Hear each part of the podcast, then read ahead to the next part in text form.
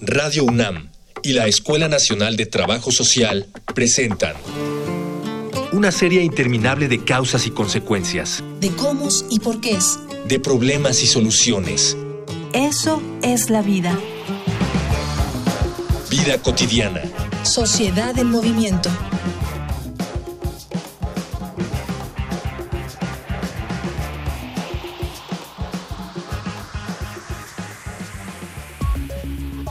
Treinta segundos. De acuerdo con el programa desarrollado por la Asociación Española contra el Cáncer para dejar de fumar, la ansiedad por encender un cigarro solo dura 30 segundos. A lo largo del día, un fumador que intenta dejar de serlo solo debe acumular esfuerzos en esos momentos para controlar su adicción y eventualmente superarla. Como esta, hay muchas otras técnicas de apoyo que distintos programas alrededor del mundo utilizan para ayudar a los pacientes de tabaquismo a curarse. Estos programas van más allá de la información o las campañas de prevención y atención. Ofrecen soluciones tangibles para conducir a los fumadores hasta una rehabilitación fácil, poco drástica y empática. En esta emisión de Vida Cotidiana, Sociedad en Movimiento, hablaremos sobre los programas que existen en nuestro país contra el tabaquismo con la doctora Guadalupe Ponciano Rodríguez, coordinadora del programa de investigación y prevención del tabaquismo de la Facultad de Medicina de la UNAM. Y el doctor Carlos Alberto Chávez, médico pasante vinculado al programa de la Facultad de Medicina. Además, contaremos con el testimonio de Roberto Suaste Lugo. Dialogar para actuar, actuar para resolver.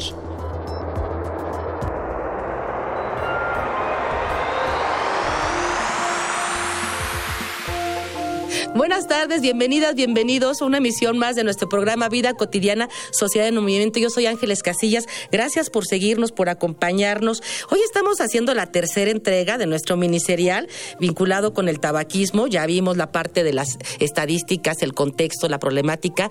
Estuvimos también platicando en nuestro segundo programa acerca de por qué es tan adictivo, tipos de fumadores y todas las cuestiones que están involucradas que hacen tan compleja esta, esta adicción a esta droga. Y justamente hoy nos comprometimos a abordar aspectos que tienen que ver con el tratamiento, qué sí se puede hacer y qué sí tiene resultados. Este, nuevamente me da mucho gusto recibir en cabina a la doctora Guadalupe Ponciano. Doctora, muy bonita tarde. Bonita tarde, Ángeles, y muchísimas gracias por continuar con este programa. De verdad, me, me parece que es muy importante toda esta información para nuestros radioescuchas. Por supuesto que sí, doctora. Doctor Carlos Alberto Chávez, muy bonita tarde. Gracias por estar nuevamente con nosotros. Hola, ¿qué tal, Ángeles? Buenas tardes. Gracias por la invitación y por la oportunidad que nos dan de dar difusión a toda esta información sobre el tabaquismo. Y por supuesto que nos comprometimos también hacia hablar de tratamiento y si funcionan o no. ¿Quién más que un testimonio? Muchas gracias, Roberto Suaste, por estar nuevamente con el testimonio compartiendo aquí en cabina. Muchísimas gracias por la invitación. Pues bueno, antes de iniciar, ya sabemos, vamos a hablar de tratamiento para poder erradicar, quitar, eliminar de nuestras vidas esta fuerte adicción al tabaco. Antes, escuchen nuestros diferentes medios de contacto, nuestras redes sociales. Escríbanos, por favor. Facebook, Escuela Nacional de Trabajo Social, ENTS, UNAM. Twitter, arroba comunica ENTS. Instagram, comunicación ENTS. Ya regresamos de los medios de contacto. Estamos platicando aquí con la doctora Guadalupe, con el doctor Carlos y con Roberto. Vamos a iniciar, doctora, si te parece, eh, como calentando motores.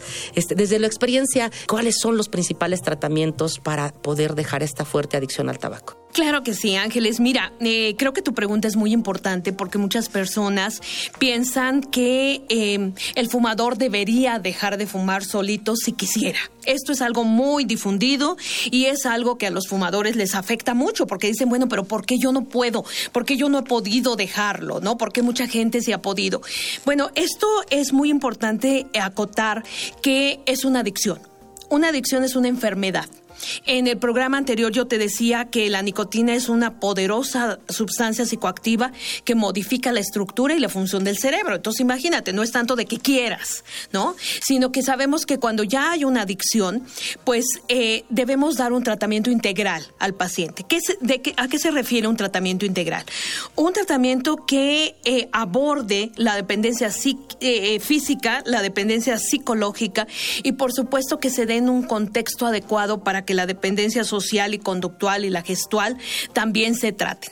Mira, Desde el punto de vista físico, debemos atender esta necesidad del organismo del fumador con medicamentos. Afortunadamente tenemos ya varios medicamentos que tienen una eficacia comprobada y que además están aceptados por la Secretaría de Salud y por otras agencias de salud como medicamentos seguros para el tratamiento del tabaquismo. Te voy a decir muy rápidamente cuáles son. Empezamos con las terapias de reemplazo de nicotina. Muchas personas dicen, pero es nicotina. Sí, pero es la nicotina utilizando sus propiedades como medicamento. Es decir, ya solamente en un parche de nicotina, por ejemplo, ya no tenemos las eh, cinco mil y tantas sustancias tóxicas del tabaco, sino ya nada más está la nicotina en una dosis específica que va a pasar a través de la piel del paciente, que está dejando de fumar. Entonces tenemos básicamente dentro de estas terapias los parches, la goma de mascar, el inhalador. En México desafortunadamente nada más tenemos ahorita con cierto trabajo los parches de nicotina que son bastante eficaces. Ya Roberto nos hablará de esto porque lo utilizó. Tenemos dentro de las terapias no nicotínicas los antidepresivos como el bupropión que es una tabletita y que actúa a nivel de estas cerraduras que les hablaba que hay en el cerebro que la nicotina hace que tengan una gran cantidad, eh, una proliferación muy importante y que además es un antidepresivo. Y por último tenemos un medicamento de diseño que eh, se salió más o menos en 2007, que es la vareniclina. También es un medicamento que se hizo específicamente para los receptores de nicotina y que tiene bastante eficacia. Pero además, Ángeles, déjame que te digo que la investigación en esta área es una investigación muy importante de vanguardia y ahora nos hablan, por ejemplo, de estimulación magnética transcraneal que aparentemente está dando resultados muy interesantes para para que la persona fumadora pueda dejar de fumar. Todos estos medicamentos que te mencioné, Ángeles, lo que tienen como objetivo es que el síndrome de abstinencia, que también ya habíamos hablado, todas estas signos y síntomas se ponen nerviosos, les da dolor de cabeza, hay insomnio, más apetito, en fin, una serie de situaciones que el cuerpo es la respuesta del organismo ante la falta de su dosis, ¿no? Entonces, todos estos medicamentos que te mencioné, lo que tienen que hacer, e incluso la, la estimulación estimulación magnética lo que hacen es que el síndrome de abstinencia sea mucho menor en intensidad y en frecuencia y el paciente pueda dejar de fumar. Pero también todo esto tiene que ir acompañado de forma paralela, Ángeles, al tratamiento de la dependencia psicológica. Y el tratamiento de la dependencia psicológica se va a dar a través de herramientas de la terapia cognitivo-conductual. Se ha visto que la, es la, la terapia más eficaz, es una terapia rápida, es una terapia que en general tú puedes manejar con el paciente de 8 a 12 semanas, trabajando todas estas distorsiones cognitivas, es decir, todo esto de que es mi amante, eh, es que lo quiero mucho, es que me da placer, es que es mi premio. Tú trabajas con el paciente todas estas situaciones a través de la terapia cognitivo-conductual y hay incluso programas también que son bastante exitosos en donde también se integra la familia del paciente. ¿Por qué? Porque tú sabes que el paciente que deja de fumar, que está en síndrome de abstinencia, se vuelve un paciente que tiene pues eh, eh, respuestas emocionales a veces muy complicadas, ¿no? Este, cuántas veces hemos escuchado personas que dicen, ay, no, mira, ya mejor fuma porque estás de un humor terrible, porque no, de, pronto este, tienes explosiones de humor. Entonces se integran. Los, en resumen, Ángeles, los tratamientos más eficaces en el tratamiento del tabaquismo son aquellos que integran el tratamiento de la dependencia física y de la dependencia psicológica y de manera, digamos, paralela también las otras. Pero estas dos son básicas. en el tratamiento. En el tratamiento. Ahora que hablabas de todos estos elementos que tienen que ver con cómo se sustituye la nicotina. Doctor Carlos Alberto, eh, eh, por ahí este, lo que se ve en las redes sociales, en algunas cuestiones que tienen que ver con el cigarro electrónico, ¿sí es parte de la sustitución? ¿Sí es legal? ¿Sí podemos o no? Pues el cigarro electrónico es todo un tema. Ahorita en México estamos teniendo un gran problema porque ya se está introduciendo para venderse a libre venta a todo el público, aún sin tener la aprobación de COFEPRIS para venderlo. ¿Y por qué no está aprobado? Porque tal vez no tiene todas las sustancias tóxicas que tiene el, cigarrillo, pero sí tiene una gran cantidad de sustancias diferentes que también son tóxicas para, para el organismo. Eh, este cigarrillo también se ha relacionado con otro tipo de complicaciones que el cigarro convencional no. Eh, genera mucha humedad este cigarrillo los pulmones. Ha habido reportes de caso incluso de neumonías por hongos en los, en los pulmones de los pacientes que consumen este tipo de cigarrillos electrónicos. Entonces, actualmente el cigarrillo electrónico no es una terapia ni aprobada ni eficaz para dejar de fumar, porque el hecho de tú tener un cigarrillo, aunque sea electrónico, en la mano o en la boca, no estás tú rompiendo el ciclo psicológico ni la dependencia gestual, que la dependencia gestual es mucho esto de tener eh, ocupada la mano y la boca. Entonces, si nosotros suplimos ese cigarro convencional con el cigarro electrónico, el, el, paciente sigue siendo adicto, solamente que ahora es adicto a otro tipo de cigarro y que le va a llevar a otro tipo de complicaciones también.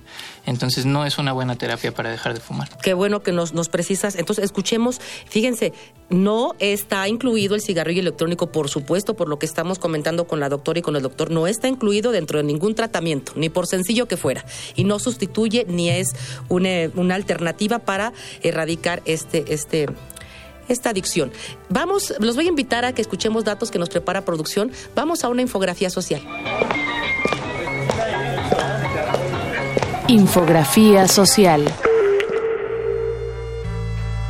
Podemos intuir que un programa para dejar de fumar será exitoso si éste ofrece métodos dirigidos a reducir los miedos e inseguridades generados por el paciente cuando éste intenta dejar de fumar.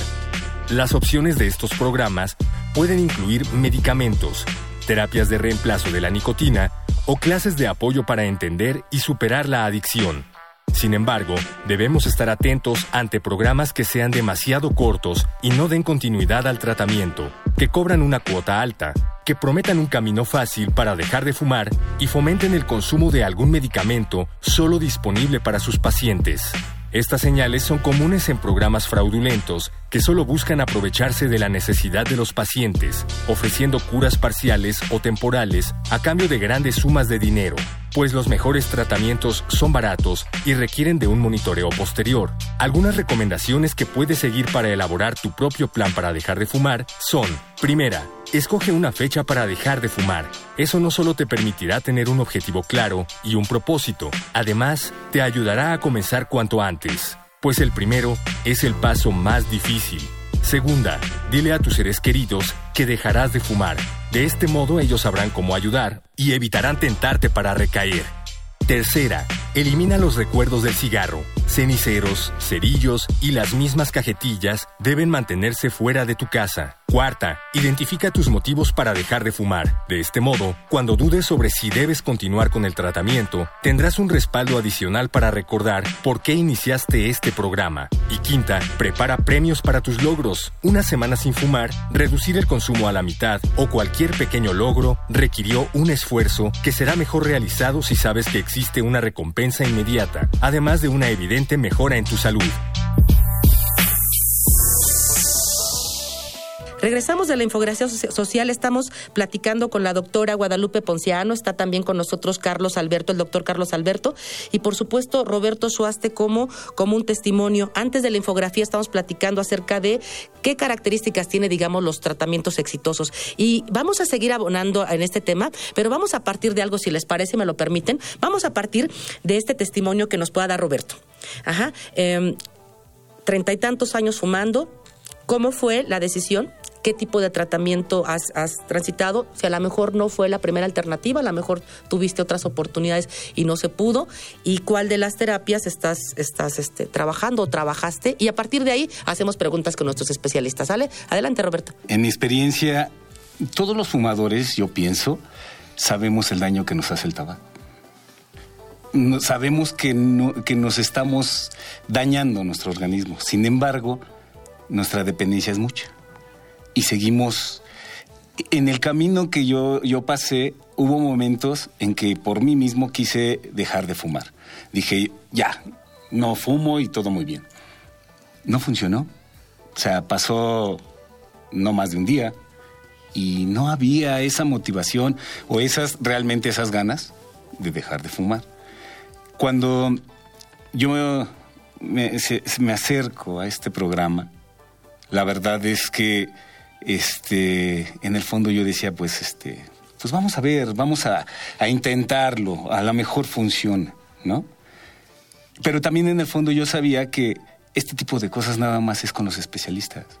Porque los parches uno puede ir a la farmacia ahora y ni, y ni siquiera sabemos qué este, cantidad necesitamos de nicotina para, para poder suministrarla a nosotros por, sí solos. Entonces, eh, durante esta experiencia que yo tuve desde el acercamiento, desde la primera entrevista, este, la verdad es que se da uno cuenta que todo va unado, porque la primera la entrevista que yo tuve con la doctora Lupita Ponciano es una experiencia maravillosa porque nos da, nos podemos explayar de todo lo que, por qué lo hacemos, cómo lo hacemos y, y, qué consecuencias podemos tener ¿no? en nuestro día a día. Esa experiencia del no, de, la doctora no darnos, no, no, no cuestionarnos, sino dejarnos explayar. Yo dije, ah, bueno, este, pues bueno, me van a ayudar, ¿no? Eh, pasado el tiempo, nos damos cuenta que viene, viene, todo tiene una razón de ser en el programa. Desde unos cuestionarios que empezamos a contestar que no les damos importancia, pero en el momento en que los aplicamos, la verdad yo sí dije, wow. Eh, ¿qué, ¿Qué pasa? Pues teníamos, nos dijeron, tienen dos semanas y despídanse del cigarro, ¿no? Échense todos los que se quieran echar y no va a pasar nada. Entonces, ¿pero qué pasó? En un, en un cuestionario, no este, teníamos que registrar previo a fumar, hora, motivo y lugar por qué lo hago. Entonces, llega, ay, me voy a fumar un cigarro. Pues, o sea, uno tiene que estar convencido realmente de que lo queremos hacer. Y tiene que ser uno muy honesto consigo mismo, porque ese cuestionario lo podemos contestar al día siguiente y no pasaba nada. Pero cuando uno lo toma realmente con mucha honestidad y decir, lo quiero hacer, antes de, fumar, de prender el cigarro, teníamos que anotarlo. Y créame que llegaba el momento de decir, ya no quiero. ¿Qué, tuviste algún, eh, algún medicamento de apoyo? En mi caso no, eh, hasta, hasta llegar a, o sea, en el tratamiento que tuvimos, hasta el parche. O sea, ahí ya de acuerdo a, todos estos cuestionarios, de acuerdo a todos estos estudios que, que, tuvimos previos, se determinó la cantidad de nicotina del parche que teníamos que elegir. ¿Y cuántas semanas estuviste en, esta, en este apoyo psicológico? ¿Y ¿Cómo fue? ¿Con algunas otras más personas que compartías? Eh, ¿O fue terapia cognitivo-conductual individual? Yo estaba convencido de que tenía que dejar de fumar. O sea, de hecho, las ocho semanas que estuvimos en el programa era muy rápido. Nosotros llegábamos, eh, la cita era abierta en un horario específico un día a la semana, y llegábamos, teníamos, podíamos entre los mismos pacientes que coincidíamos, porque a veces no eran los mismos, este, había interacción de experiencias, de cómo la estás pasando, si lo hiciste, si respetas, si le echas ganas, ¿no? Había, y, en todos, gente adulta, gente de todas las edades, tanto hombres como mujeres, y, había esa interacción de, estas son mi experiencia, lo estoy, eh, vamos para adelante, y uno yo me retroalimentaba de ver gente adulta, mayor, que lo estaba logrando, ya con una adicción todavía más fuerte que la mía.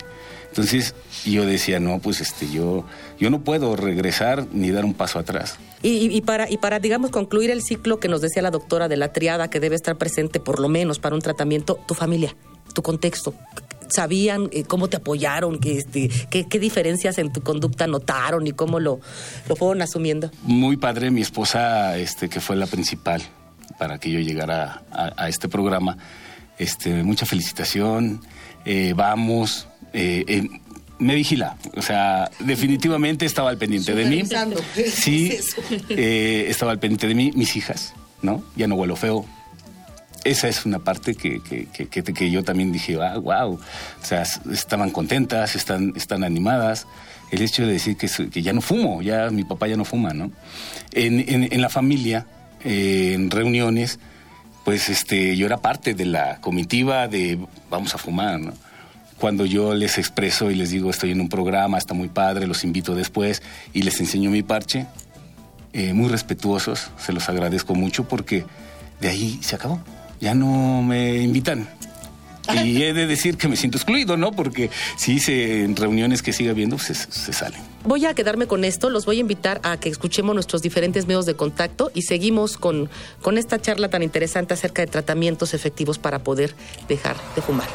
Facebook, Escuela Nacional de Trabajo Social, ENTS, UNAM. Twitter, arroba comunica, ENTS. Instagram, comunicación, ENTS. Ya regresamos de nuestros medios de contacto. Este, me gustaría escuchar la opinión del doctor Carlos Alberto a propósito de cómo vivió Roberto su tratamiento y todas las implicaciones del apoyo psicológico, farmacológico y por supuesto de la familia. Así es, Ángeles. Pues yo creo que hablar de tratamiento de tabaquismo es muy complejo. El tratamiento empieza desde un punto muy importante que es la motivación de que tenga el paciente. Si el paciente no tiene motivación para dejar de fumar, difícilmente lo va a lograr. Esa es una decisión personal que cada paciente toma y en el momento que ellos estén preparados tienen que eh, hacer este intento. Nosotros sabemos que aproximadamente el 56% de las personas que fuman ya han intentado al menos una vez dejar de fumar y de este total el 85% lo ha hecho con fuerza de voluntad nada más. Y como ya habíamos comentado, la fuerza de voluntad no es un tratamiento eficaz para dejar de fumar. Es sumamente difícil por todo esto que comentamos de todos los tipos de dependencia. Entonces, así como Roberto lo vivió, es muy importante invitar a, toda la gente que nos esté escuchando a que no se desmotiven si no han podido dejar de fumar, a no ver el hecho de dejar de fumar como algo imposible, ya que la mayoría de ellos no han hecho un intento serio o un intento eficaz para dejar de fumar.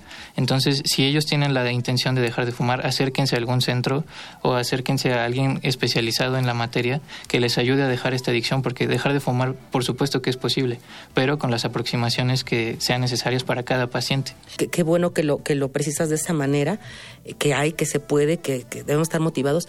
Doctora, yo tengo una pregunta en el sentido de pensemos, de 10 personas que acuden con ustedes a, estos tratamientos integrales, de 10 personas, ¿cuántos pueden lograr este, erradicar yo no puedo decir que definitivamente, pero por lo menos como resultado del programa. Mira, como resultado del programa, ahorita, por ejemplo, en el grupo de Roberto tuvimos de 10-10.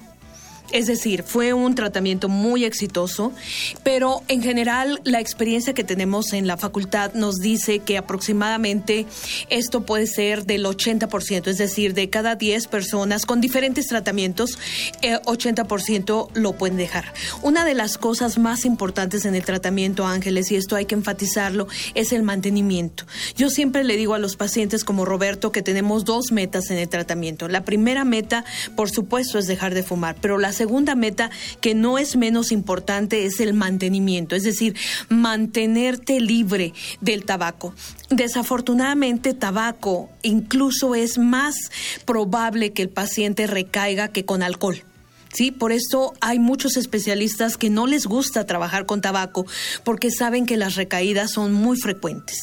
Eh, por esto a pacientes como Roberto se les, se les explica que una vez que tú eres adicto al tabaco, tú no puedes volver ni siquiera una fumadita, ni siquiera prenderle el cigarro a alguien, porque en el momento que la nicotina vuelve a llegar a tu cerebro, sabemos que esto empieza, es como activar un mecanismo en donde el cerebro es un órgano que que recuerda. ¿no? Está hecho para recordar.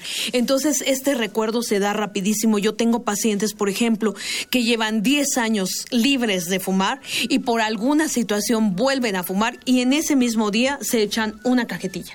¿Sí? O sea, el proceso ya no es el mismo. Entonces, Ángeles, eh, la eficacia de los tratamientos, como tú decías, se mide primero cuántos pacientes dejan inmediatamente después del tratamiento, pero la medida más importante es después de un año cuántos de estos pacientes se han mantenido, porque en un año pasan muchas cosas, hay muchos problemas, hay que enfrentar muchas situaciones de la vida cotidiana y si tú realmente aprendiste en el tratamiento cómo enfrentar de manera distinta toda la problemática que genera la vida, ¿no? El vivir este sin cigarro es entonces que estás demostrando que el tratamiento fue exitoso. Así que a estos pacientes como Roberto, lo que vamos a hacer es darles un seguimiento a los tres, a los seis y a los doce meses para realmente poderles dar de alta. Ahorita Roberto, que fue un excelente paciente muy apegado al tratamiento, todavía no está dado de alta. Es un paciente exitoso, pero sabemos que tenemos que estar con él todavía 12 meses para que después ya lo podamos dar de alta y, tengamos la seguridad de que él va, va a mantenerse ya libre de humo de tabaco el resto de su vida. Eso queremos, pero te digo, en el caso de las adicciones, y ahorita creo que lo hemos platicado en estos, en estos programas, la adicción al tabaco es muy compleja.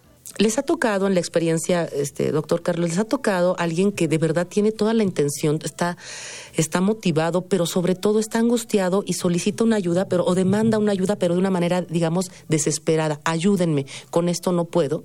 Sí, pues yo creo que es un alto porcentaje de pacientes que acuden con esas características. La mayoría que han llegado con nosotros ya tienen eh, intentos previos por haber dejado de fumar. Y como decía la doctora, a veces se desprestigia esos intentos como el parche o los medicamentos, pero no es que no sirvan, sino que no hicieron el tratamiento de manera adecuada. Entonces, cuando llegan con nosotros, ellos llegan pues un tanto desmotivados, pero con la intención de dejar de fumar y preocupados porque piensan que no lo van a lograr una vez más. Por supuesto, doctora. Fíjate que quería compartirte y compartirles a nuestros radioescuchas la experiencia que hemos tenido también con pacientes que ya tienen, por ejemplo, enfisema, que ya tienen bronquitis crónica, que ya tienen, por ejemplo, utilizan oxígeno. Hemos llegado a atender pacientes que ya tienen que traer el oxígeno como terapia por esta el daño que han tenido en, a nivel de aparato respiratorio. Y muchos de ellos decían, es que yo para qué dejo de fumar ya en este momento si ya estoy tan dañado. Eh, mi mensaje va para estas personas. Por supuesto que pueden dejar de fumar en cualquier momento. Y lo que hemos observado es que aún que ya haya un padecimiento preexistente como el enfisema, por ejemplo, los pacientes que se abocan a dejar de fumar y que, bueno, repito lo que decía Carlos, que es posible, cada vez entendemos mejor el tabaquismo y eso me da mucho orgullo decirlo, cada vez podemos ayudarlos mejor porque los estamos entendiendo y además con la idiosincrasia del fumador mexicano. Es decir, ya no estamos copiando modelos de fumadores ingleses o de fumadores de otros países, sino que cada vez entendemos mejor esa adicción en el fumador mexicano. Y te decía, estos pacientes pueden dejar de fumar y no sabes, Ángeles, cómo mejora su calidad de vida. Es decir, ya no podemos decir que se van a curar de su enfisema porque esto sería imposible. Ya hay un daño, ya hay un daño importante a nivel de aparato respiratorio, pero no sabes cómo mejora su calidad de vida, no sabes cómo se reduce el uso de medicamentos, no sabes cómo se reduce la frecuencia de estos ataques que tienen. Entonces, eh, yo invitaría a todos los fumadores, independientemente del número de años que lleven fumando, independientemente de los intentos que, han, que hayan hecho y también independientemente de si ya tienen alguna enfermedad, que se den la oportunidad de dejar de fumar. De verdad, mira, yo lo veo después de muchos años de fumar, de fumar, de tratar con fumadores, yo veo el dejar de fumar como un regalo de vida de verdad, es una liberación y un regalo que tú te haces. Y, y, nos vamos a quedar con esto que acabas de comentar, doctora, un regalo de vida difícil de alcanzar, sí, que implica muchos retos también, pero que se puede lograr. Nuestro programa es muy cortito, no me resta más que despedirme. Yo soy Ángeles Casillas. Muchas gracias a producción por hacer posible estos programas. Nuestro productor Miguel Alvarado, en los controles Miguel Ángel Ferrini, por supuesto en la información Luis Tula, Cindy Pérez, Jorge Herrera y a todas y todos los que hacen posible este programa. Tengan muy bonita tarde. Gracias a nuestros maravillosos invitados. Nos vemos en otra emisión más, Vida Cotidiana Sociedad en Movimiento. Vida Cotidiana es una coproducción entre Radio UNAM y la Escuela Nacional de Trabajo Social.